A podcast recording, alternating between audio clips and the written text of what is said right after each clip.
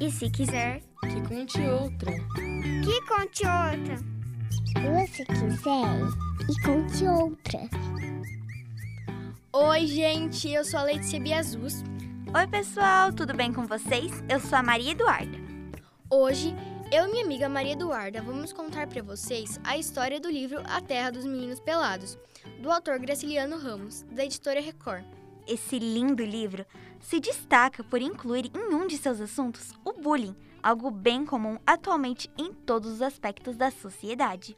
E esse assunto pode nos ajudar muito a refletir sobre esse grande erro da sociedade e também nos colocar no lugar daquele que sofre com isso. Então vamos lá?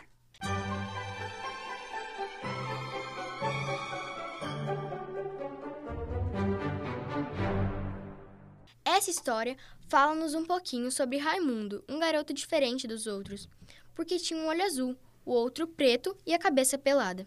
Por esse motivo, o garoto acabava sofrendo bullying dos meninos da rua que fugiam ao vê-lo. Como o menino apresentava uma imaginação fértil, imaginava-se quando entristecia em um mundo paralelo que nomeou de Tatipirum. Lá naquela terra haviam laranjeiras que se curvavam, deixando passagem livre para as pessoas, além de cigarras que cantavam suas lindas músicas em discos. Além disso, embora muitos eram diferentes entre si, todos eram calvos e tinham um olho de cada cor. Um dia, quando Raimundo desenhava na calçada, algo estranho lhe aconteceu. Um menino parou de escutar os moleques da rua que zombavam dele e caiu em um sono leve. Aí, o pirralho acordou e se direcionou até a sua casa. Depois que atravessou o morro, coisas estranhas começaram a acontecer com ele. Parecia que o menino havia ido parar em Tatipirum. Chegando naquela terra encantada, ele logo se encontrou com a famosa laranjeira, que ofereceu uma deliciosa laranja para o garoto, e disse a ele também o caminho para encontrar os meninos pelados. Aí, ele chegou no Rio Sete Cabeças, que, galerinha, para vocês que não sabem, o Rio Sete Cabeças era o local onde se encontravam os meninos pelados. Logo quando habitou aquela área, um dos pirralhos que lá se encontrava foi correndo admirar as vestimentas de Raimundo, que eram bem mais elaboradas e diferentes do que a dos outros. Mas não foi só isso não. Os garotinhos que lá viviam começaram a questionar o pirralho, é, de onde ele vinha e se conhecia uma tal de Carolâmpia. Raimundo inventou um nome muito aleatório para a cidade onde morava. Chamou de Cambacará.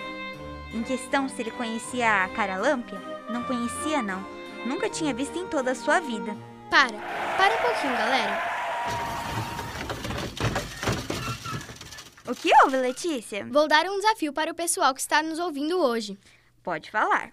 Vamos deixar o finalzinho dessa história por conta de vocês. Procurem livrarias ou até mesmo na nossa famosa internet. Acreditamos que vocês vão gostar muito de saber quem é essa tal de Caralâmpia e também o final dessa linda história.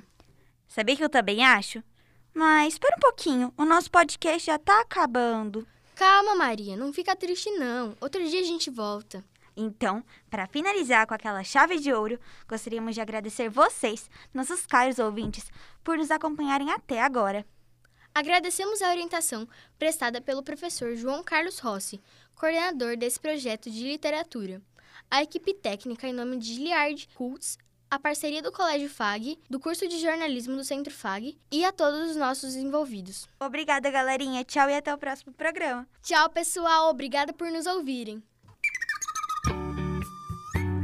E se quiser, que conte outra. Que conte outra. Se quiser, e conte outra.